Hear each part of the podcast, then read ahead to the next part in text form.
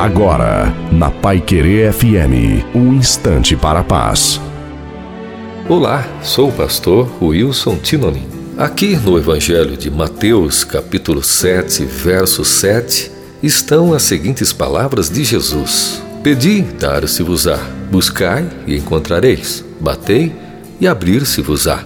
No pedir, Jesus está falando do quanto devemos e podemos ser específicos. Isso porque a vida se faz de escolhas que cada um pode fazer. Quanto ao buscar, Jesus nos lembra da importância da insistência, pois a posse da escolha depende da insistência. Por fim, Jesus fala do bater, que tem a ver com a posse daquilo que se consegue insistindo numa boa escolha.